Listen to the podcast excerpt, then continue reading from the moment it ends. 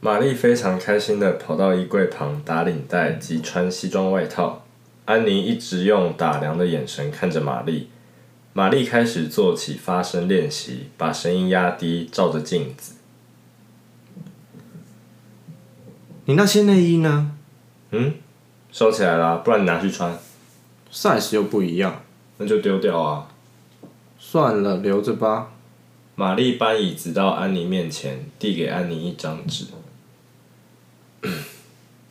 医生你好，请跟着我重复叙述我念的数字。我说一二三，你就说一二三，数字会越来越长。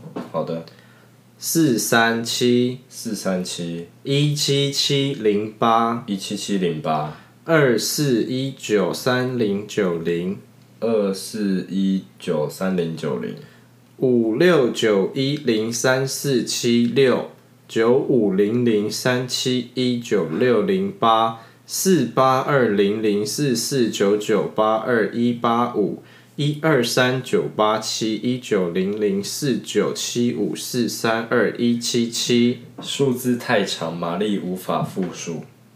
五题，这个到底能测出什么啊？我也不知道。唉，我帮你按摩，很痛吗？这里。你又穿那双红色的高跟鞋了，不是说好再也不穿了吗？你穿哪双鞋我就知道。这边是黑色的，这边是银色绑带子那双的，那双的鞋头特别尖，你这里就会特别。啊，怎么了？一点点 OK， OK，你怎么没有跟我说？就小伤口啊，啊，该休息了。在哪里受伤的啊、你怎么没跟我说？我真的不记得了。怎么可能不记得？你明明就还会痛，嗯，我比较会忍痛吧？你是不是让别人碰你的脚？怎么可能？好了，来睡觉了。安妮躺上床，玛丽沉默，脱下西装外套和领带，走到床尾摸安妮的脚。你干嘛？我看一下，没事，就小伤口而已啊。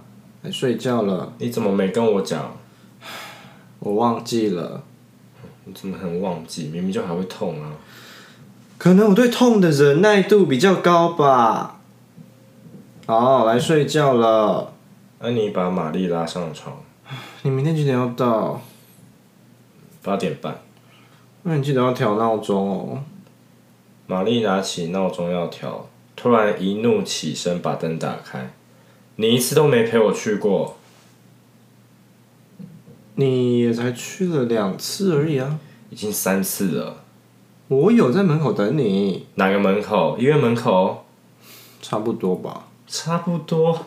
你根本就在家门口吧？房客敲门，手里提着洗衣篮。